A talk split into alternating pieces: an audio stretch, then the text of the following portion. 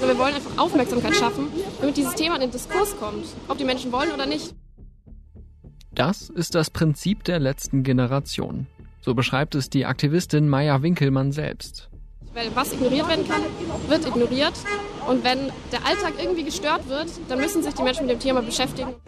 Seit Monaten macht diese Gruppe wirklich auf sich aufmerksam, das muss man ihnen lassen. Klimakleber werden sie mittlerweile spöttisch genannt und sie kleben weiter. Auf der Straße oder an Museumswänden neben Gemälden, die sie mit Essen beworfen haben. Aber sie geraten auch immer stärker in Konflikte mit Autofahrern und Passanten. Das ist asoziales Packen, sollen schreiben, lernen und arbeiten. Mit der Politik. Die Entstehung einer Klima-RAF muss verhindert werden. Und mit den Behörden. Aus meiner Sicht erleben wir in den letzten Wochen tatsächlich eine ziemliche Eskalationsspirale, die auch für den Rechtsstaat brandgefährlich werden kann. Wie lässt sich das verhindern? Willkommen zu Stimmenfang, dem Politik-Podcast vom Spiegel. Ich bin Marius Mestermann und der Mann, der da gerade vor einer Eskalationsspirale gewarnt hat, das ist Joschka Seelinger. Ich bin Rechtsanwalt und arbeite bei der Gesellschaft für Freiheitsrechte.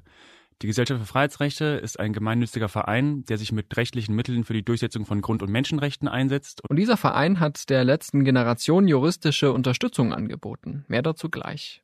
Zuerst, wie kommt Seelinger darauf, dass im Zuge der Klimaproteste eine Gefahr für den Rechtsstaat droht? Die Forderungen nach härteren Strafen, also Freiheitsstrafen oder rhetorische Exzesse wie den Vergleich mit der RAF, die verstellen den Blick darauf, worum es bei den meisten Aktionen ähm, eigentlich geht, nämlich um friedliche Sitzblockaden. Und das ist eine Protestform, die gibt es in der Bundesrepublik seit, seit Jahrzehnten, die ist nicht besonders radikal und das Verfassungsgericht hat dazu auch schon ausführlich Gelegenheit gehabt, Stellung zu nehmen, dass das von der Versammlungsfreiheit grundsätzlich gedeckt ist. Aber es macht ja schon einen Unterschied, ob ich mich jetzt auf Gleise setze und Castortransporte mit Atommüll blockiere oder morgens im Berufsverkehr, wo Leute im Stau stehen, die damit im Zweifel gar nichts zu tun haben, ne? Absolut. Aber auch Straßenblockaden sind jetzt auch keine Neuigkeit. Also auch in den 80ern wurden schon Militärtransporte auf der Autobahn blockiert. Und das Bundesverfassungsgericht hat dazu in der letzten Entscheidung 2011 auch dann einen relativ ausführlichen Kriterienkatalog uns an die Hand gegeben, der das so ein bisschen abbildet, also diese unterschiedlichen Interessen, die sich da gegenüberstehen. Also einerseits das der Protestierenden dann eine Versammlung durchzuführen und das dann ähm, der Menschen, die da aufgehalten werden. Und dabei kommt es dann unter anderem darauf an, also wie lange dauert so eine Blockade, äh, wie stark hängt die sachlich mit dem Protestziel zusammen, gibt es Ausweichmöglichkeiten und da muss man dann hier schon schauen, dass jetzt so ein Klimaprotest und das Aufhalten von motorisiertem Verkehr ja auch schon irgendwie zusammenhängen. Die Mitglieder der Gruppe betonen ja immer wieder, dass sie durchaus bereit sind, für ihre Aktionen auch ins Gefängnis zu gehen, dass ihnen das nicht zu weit geht. Und wenn ihr das seht, sitze ich wahrscheinlich im Gefängnis. Wenn ihr das hier seht, bin ich im Gefängnis. Und wenn ihr das hier seht, dann bin ich im Gefängnis. Wie wirkt das auf Sie?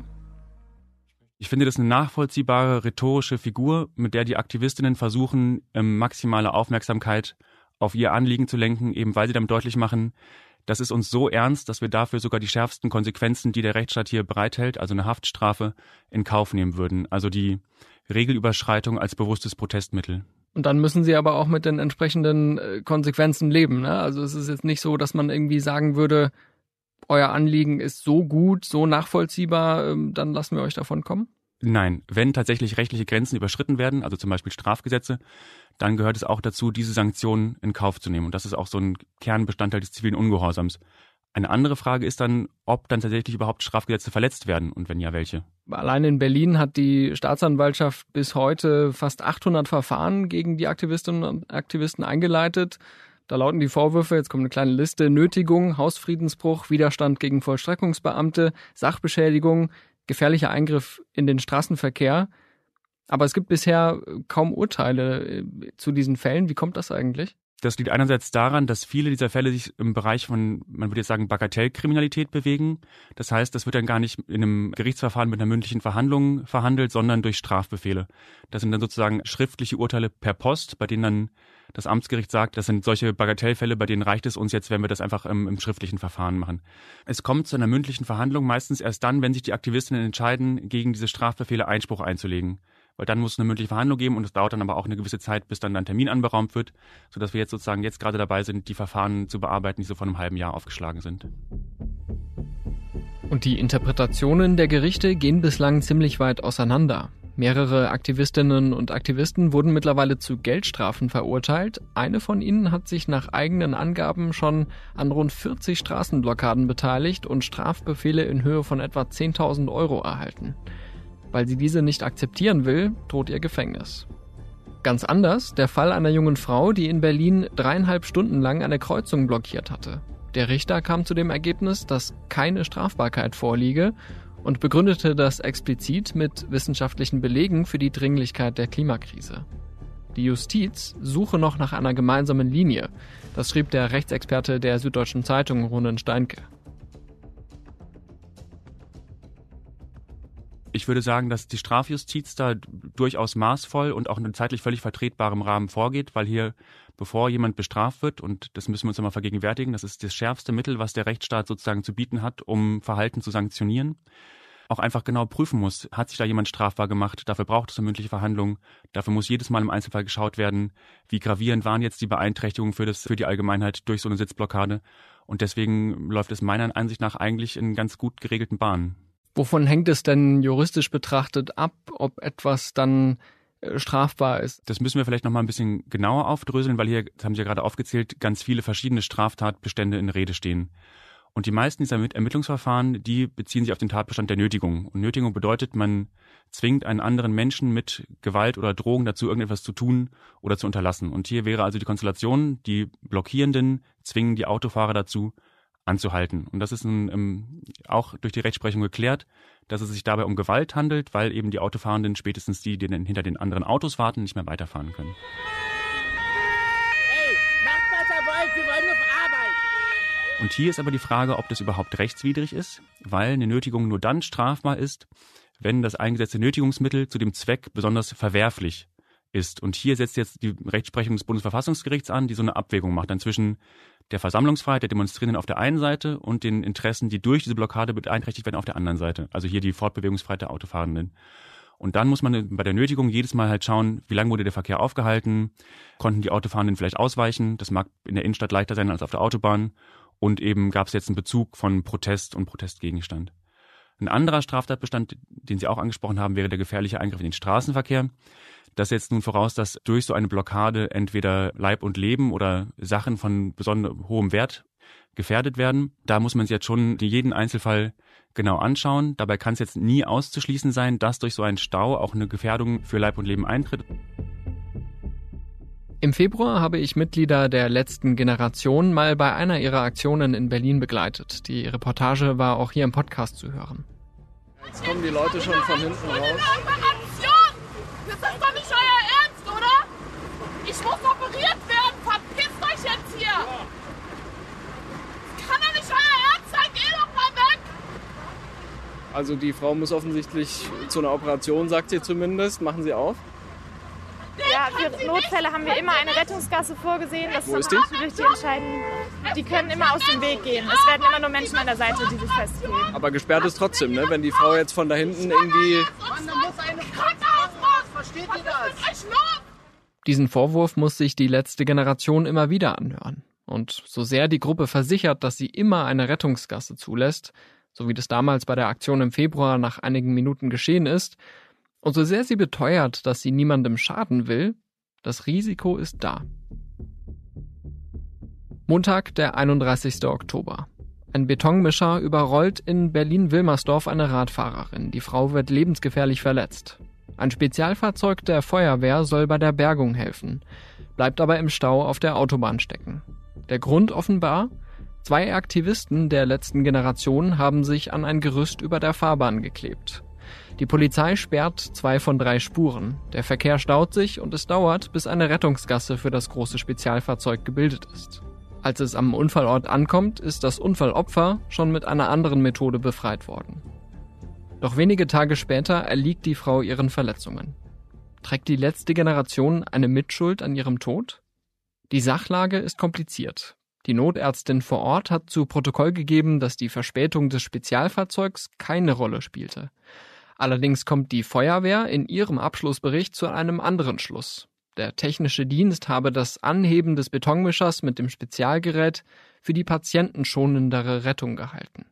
Jetzt ermittelt die Berliner Staatsanwaltschaft gegen die beiden Aktivisten, die sich auf der Schilderbrücke festgeklebt hatten. Vorwurf 1 Behinderung von hilfeleistenden Personen. Möglicher Vorwurf 2 fahrlässige Tötung.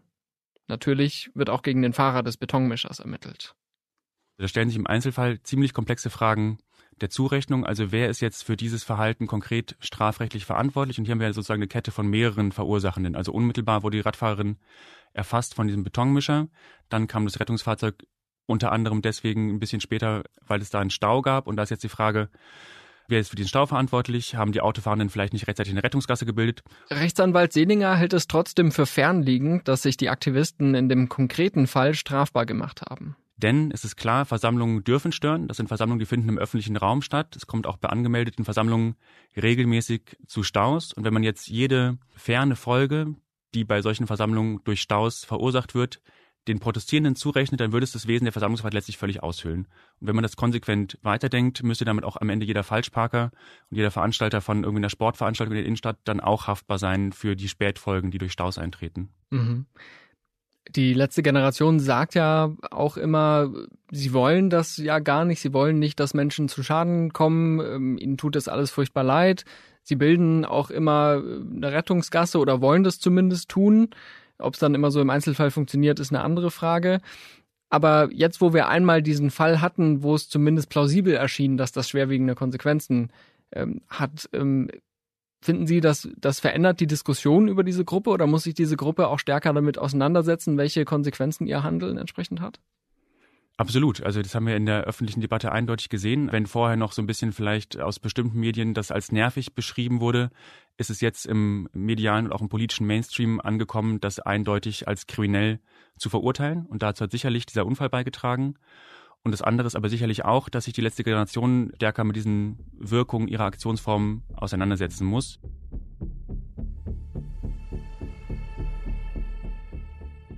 Als die Radfahrerin für Hirntod erklärt wurde, twitterte der FDP-Abgeordnete Alexander Graf Lambsdorff, es gebe nun, Zitat, das erste Todesopfer der letzten Generation. Ein Urteil, das man ohne Prozess unmöglich fällen kann, aber das spielte in der öffentlichen Debatte kaum eine Rolle.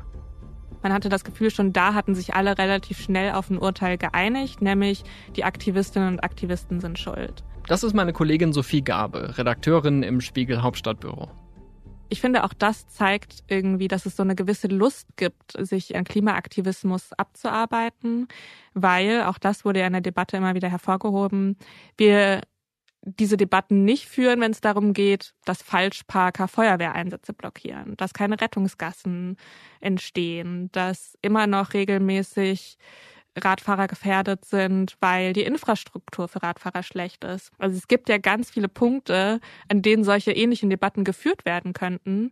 Und sie werden aber trotzdem nicht mit dieser Intensität, mit dieser Wut geführt, wie es jetzt beim Klimaaktivismus der Fall ist. Dabei haben sich insbesondere die konservativen Parteien CDU und CSU hervorgetan. Sie sind Sophies Fachgebiet.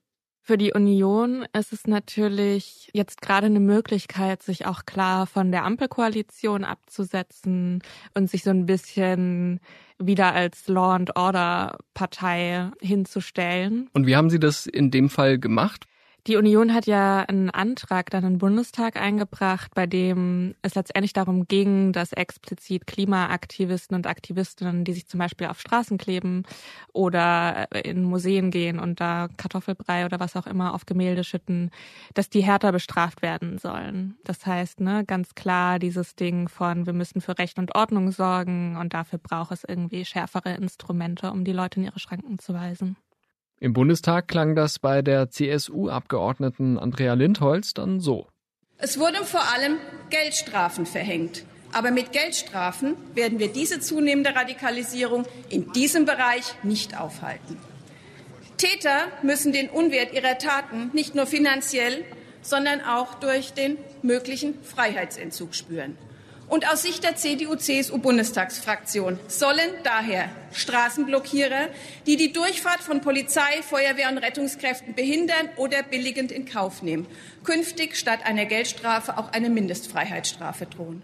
Dazu muss man sagen, dass der Antrag auch in der Fraktion jetzt nicht unumstritten ist. Ne? Also nicht alle, die in der Unionsfraktion sitzen, dachten sich, glaube ich, wir brauchen jetzt diese Strafverschärfung.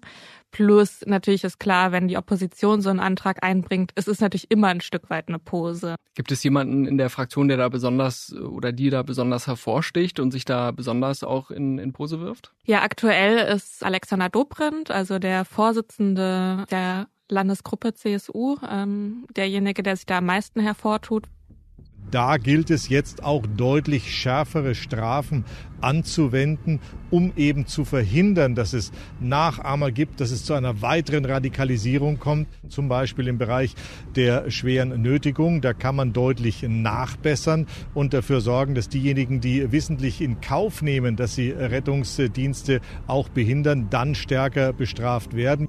Joschka Seelinger von der Gesellschaft für Freiheitsrechte hält das für Populismus. Wir haben ja einen Strafrahmen für die Nötigung und auch für die Sachbeschädigung, der von den Gerichten jetzt überhaupt auch noch gar nicht ausgeschöpft wird. Also all diese Fälle, die wir hier sehen, werden verhandelt so am unteren Ende des Strafrahmens als Bagatelldelikte.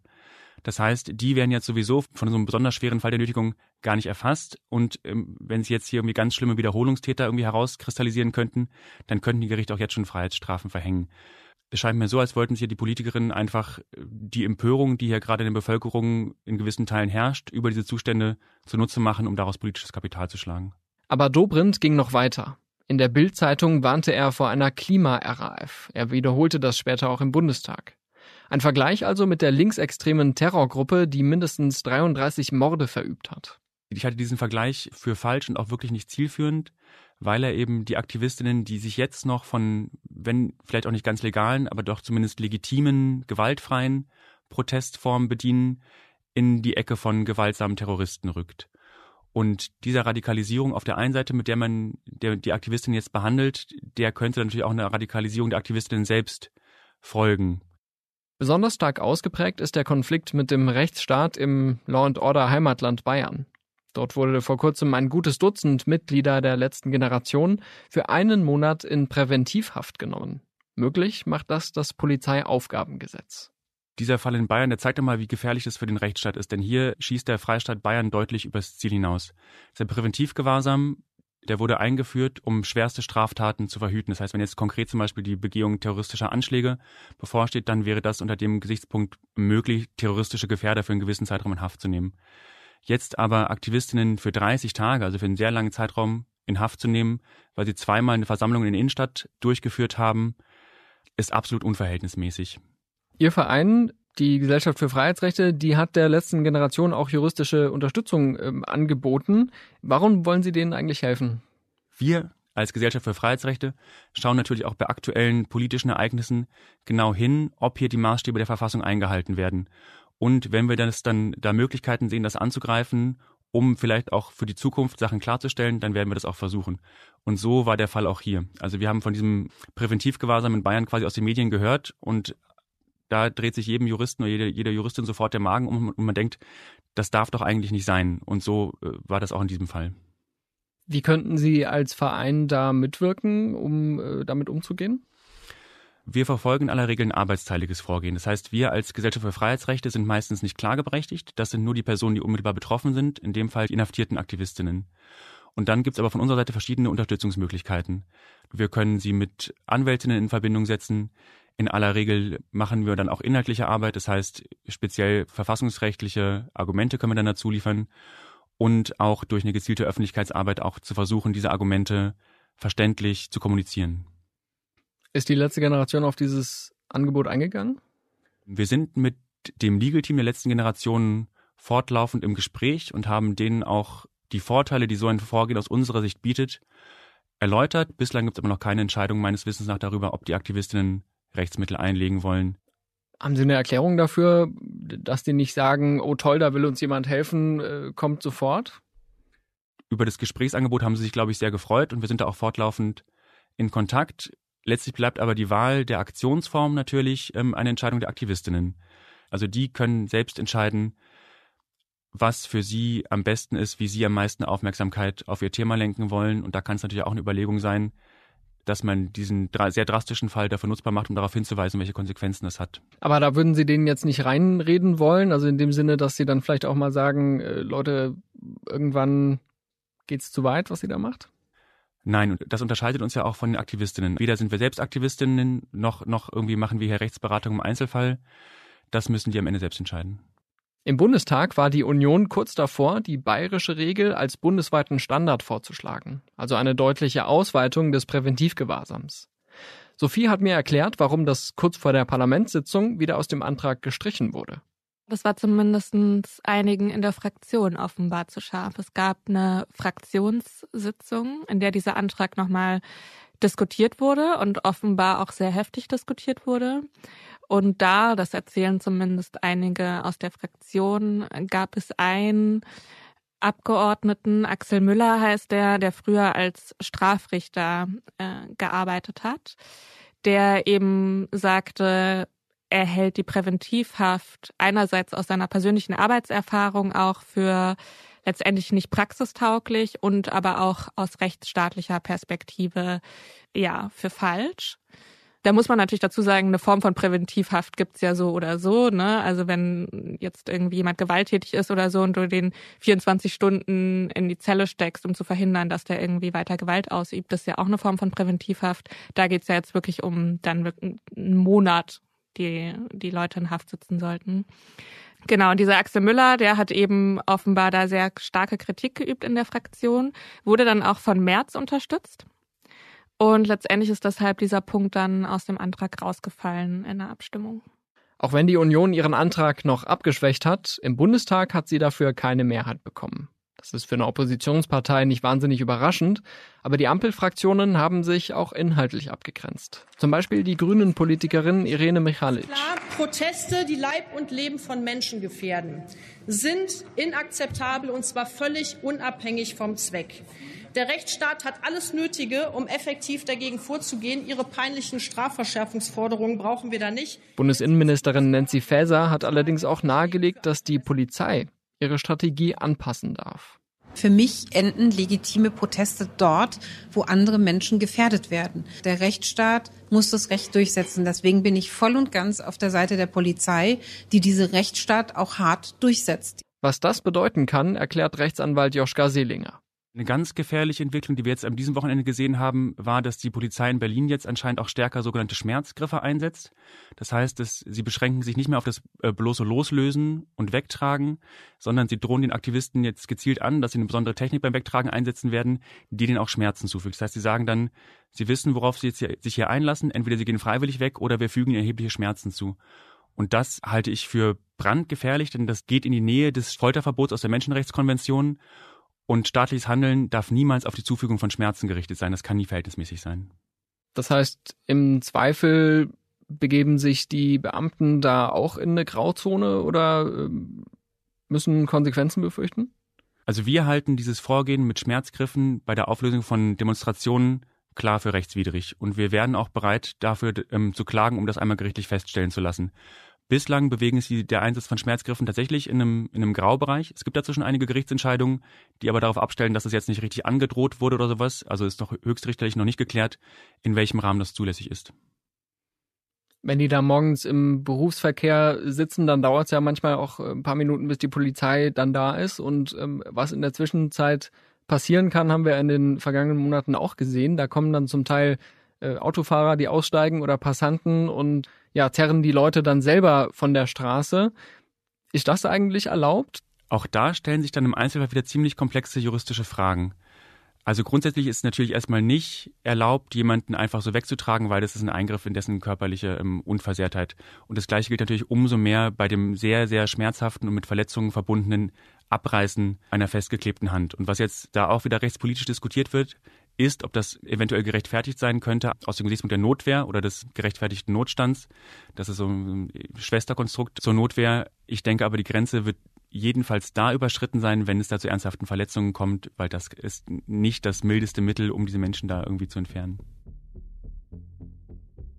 Eins ist klar, die letzte Generation ist weiter fest davon überzeugt, dass ihr Weg der richtige ist. Als sie vor kurzem die Parteizentralen von SPD, Grünen und FDP in Berlin mit Farbe besprühten, sagte eine Aktivistin, Anders wird uns ja nicht zugehört. Und sie wieder Widerstand in der Vergangenheit funktioniert, hat in der Vergangenheit funktioniert und ist ein total, also solange es friedlich ist, das richtige Mittel, um auf so große katastrophale Zustände aufmerksam zu machen. Aber auf der Straße stoßen sie damit vor allem auf Ablehnung. Was soll denn das? Haben Sie kein Verständnis für? Nein, hab ich nicht. Die Finger abhacken. Die Finger abhacken? Die sowas machen, ja. Genau wie mit denen, die sich da festkleben überall. Ja. Unser Klima kollabiert gerade und es Meinen geht Sie, damit, damit können Sie die Leute überzeugen, wenn dann sollen sie vernünftig demonstrieren. Aber nicht so. Und da bin ich nicht bloß die Einzige, die die gleiche Meinung hat. Das stimmt auch. 86 Prozent der Deutschen glauben, dass die Aktionen der letzten Generation kontraproduktiv für das Anliegen des Klimaschutzes sind. Das hat kürzlich eine Umfrage des Meinungsforschungsunternehmens CW ergeben. Ihre Unbeliebtheit scheint die letzte Generation gar nicht zu kümmern. Sie macht einfach weiter. Aber schadet sie damit wirklich dem Klimaschutz?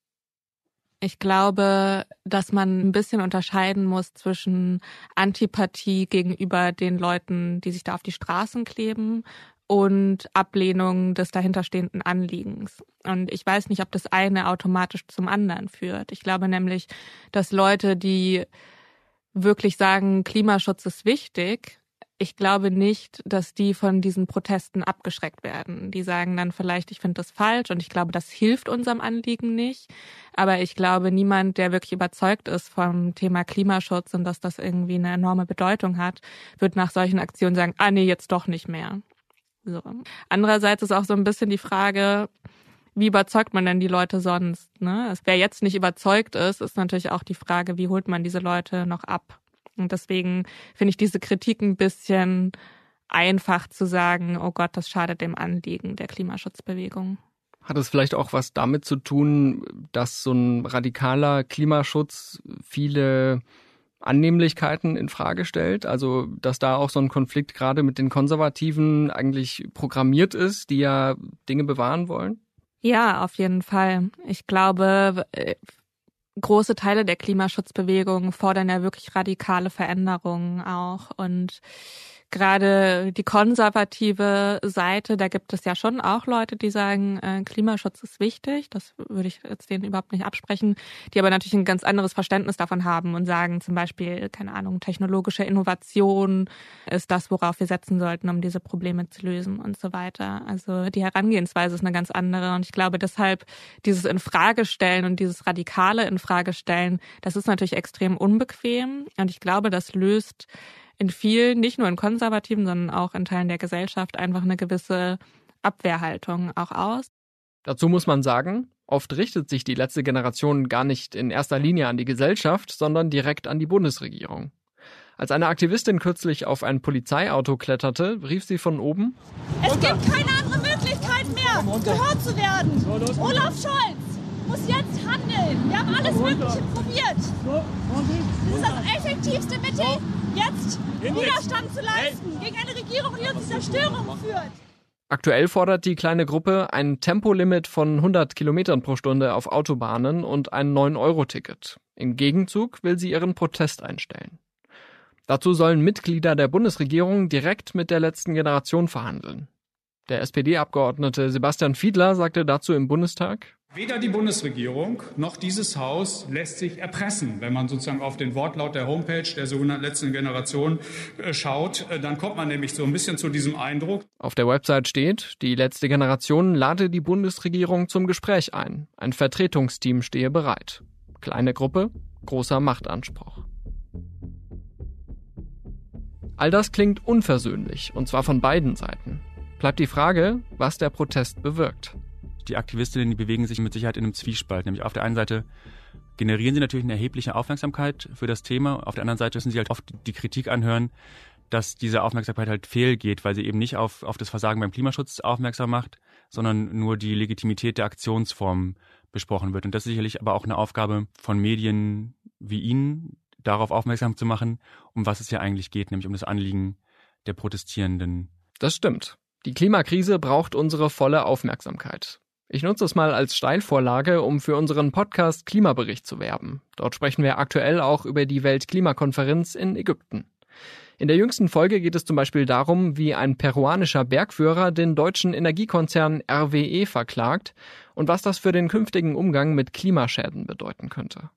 Zur Debatte gehört aber auch, dass das 1,5 Grad Ziel des Pariser Klimaabkommens aktuell außer Reichweite ist. Ich hoffe aber, dass wir als Gesellschaft nicht in den Zustand kommen, wo wir uns da zu sehr dran gewöhnen und wo wir denken, ach, jetzt ist es egal, jetzt können wir eh nichts mehr dran ändern, sondern alles, was wir tun und was wir tun können und alle Leute, die wir dabei mitnehmen können, sollten wir jetzt auch versuchen mitzunehmen und sollten wir auch versuchen umzusetzen, weil letztendlich jedes ähm, Mini-Zehntel Grad, das wir sparen, könnte uns am Ende helfen. Das war Stimmenfang, der Politik-Podcast vom Spiegel. Ich bedanke mich ganz herzlich bei den Kollegen von Spiegel TV, deren Reportage über die letzte Generation in diese Sendung eingeflossen ist. Und bei Olaf Häuser und Luca Ziemek, die mich bei der Produktion unterstützt haben. Unsere Musik kommt von Soundstripe und von Davide Russo.